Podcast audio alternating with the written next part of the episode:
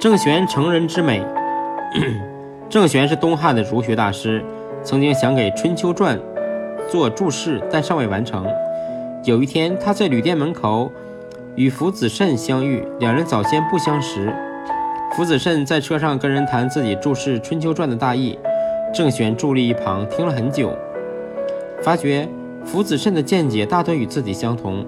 郑玄上车对福子慎说：“我早就想给《春秋传》做注释，但尚未完成。刚才听你说的内容大多跟我的见解相同，现在我要把我所做的注释全部给你。因此，世上有了夫子慎做注释的《春秋传》。”